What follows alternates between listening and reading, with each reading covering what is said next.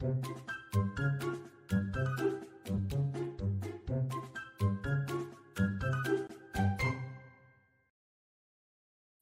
大家好，欢迎收听《给个说法》，我是德意法律事务所的林小编。那我们今天要来跟大家聊的话题是：我怀孕了就该离职吗？职场女性如何自保？那在我们开始之前呢，先让我来介绍今天的来宾苏律师。Hello，大家好，我是苏律师。是，那我们之前也有邀请过苏律师，之前有提过像是家事类的婚姻案件啊，然后性犯罪、劳资纠纷等等。那今天再给个说法，我们这一集的节目，我们想要更加深入的是职场工作的话题。其实主要是关于职场女性。那如果若是考虑像有些女性有考虑生子，或是她已经怀孕了，有什么相关的法律保障或需要小心的情况？其实首先应该要先跟苏律师是询问的是。关于职场性别歧视，到底什么是职场性别歧视？还是哪些情况其实就是职场性别歧视呢？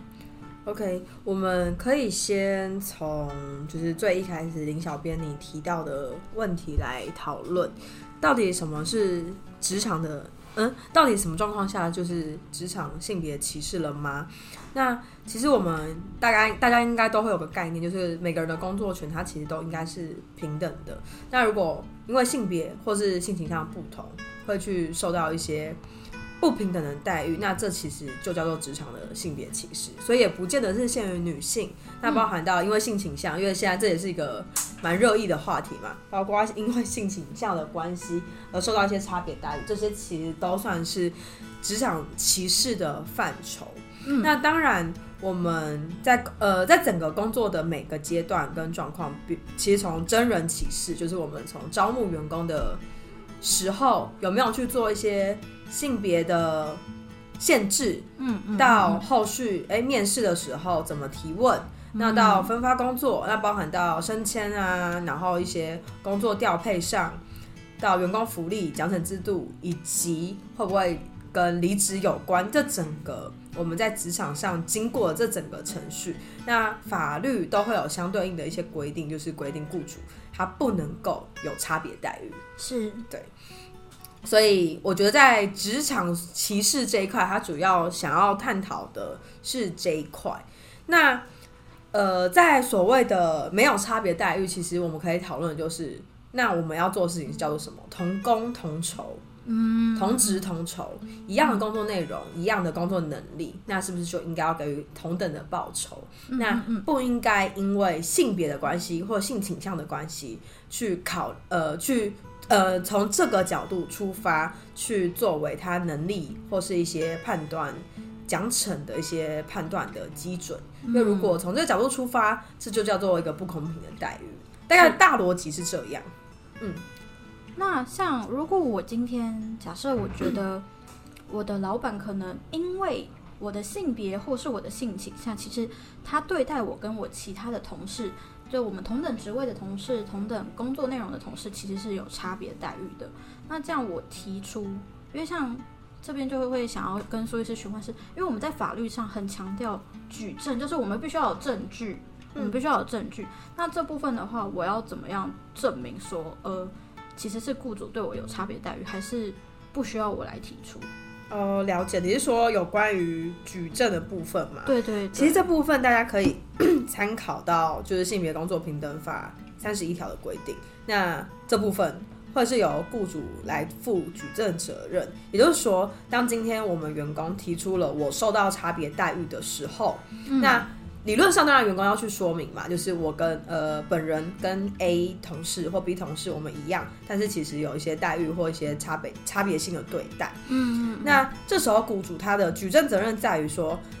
差别待遇是呃，应该说差别它是合理的差别，而不是因为一些职场的一些性歧视，所以做这样的差别待遇。那可能是其他因素，比如说，哎、你的薪水比较低，或是你的升迁比较慢。那其实是工作能力的问题，不是因为性别的问题。但是雇主要去负到这样的举证责任。那所以这边也建议嘛，因为同样的雇主一样需要去做一些考核，然后去避免被大家误会为，哎、我今天的薪水比较低，福利比较差，是因为性别的关系，不是。雇主应该要做的就是去做一些合理的，比如说绩效考评啊，嗯去做这些客观面的东西。那当今天有人质疑说为什么我的薪水比较差，我的待遇比较差的状况下，哎、那雇主就可以提出来说，哦，没有，这些东西都是一个客观的考核。那我们看的是工作能力，看的并不是你的性别。对，这个我觉得就是一个双方的平衡点。嗯，因为一方面是身为劳工的这部分，你可能在看的视角，你会有自己的想法、自己的主观的感受。嗯，但是同时，我们放在呃老板、雇主这部分的话，他们其实如果你有一套完整的 SOP、完整的考核机制、一个流程，其实更可以说明说，其实我们今天每个人的待遇。福利其实是依照某些的规定来做一个分配，这样子。对，没错。那这边当然也要特别提醒的是，回到我刚刚说的工作能力的考核，嗯，那我们要看的是客观的工作能力，是当然不会说啊，比如说可能我们的一些不成文的一些想象，就会觉得，哎、比如说女性可能在理工科比较差，或者男性的文科比较差，或许大家可能会有这样的刻板印象。如果从这个角度出发的去评断这个人的工作能力，这就是不行的。对，应该就是客观的从我们的工作表现是来去判断，比如说教出来的城市码，或交出来的文章文字句，直接从客观的产出去评断说，哎、工作能力的状况是怎么样，不应该有一些预设性、假设性的立场。如果从这种预设性、假设立场出发，那其实还是会落入到所谓的歧视的范畴。哦，就可能还是会变成职场歧视啦。对，所以相比可能就是比较像干净的，像是数据表现那种的，就是比较可以被客观的判断。对，哦，对对对。嗯那职场性别歧视，我们其实把性别拿掉，职场歧视其实有哪些常见的类型？呃，对，就是回过头来，就像一开始说的，这些理论上这种歧歧那个职场歧视也不应该是只有保护女性啦。那理论上就是两性本来就平等，但确实在实物上面最常见的类型可能有，毕竟两性有一个不同地方就是怀孕的部分嘛。嗯，那怀孕的状况下，实物上面确实有遇到一些状况，是可能有些公司法人他们会考量到女性可能有怀孕的这样的人生规划，是所以可能在录用上面或禁用上，或是一些工作安排上面，会觉得较为不便。嗯，那这部分其实就会需要提醒雇主，就是你们在整个做工作安排上，或是整个生涯规划上面，在探寻也好，或是在分配上，都要避免落入到歧视这个范畴。嗯嗯，那呃，关于怀孕的部分，其实大家也可以看到，就是劳动基准法的第五十一条，就是这边其实也有一个劳动基准法对于女性的一个保障啦，就是在如果是在怀孕期间，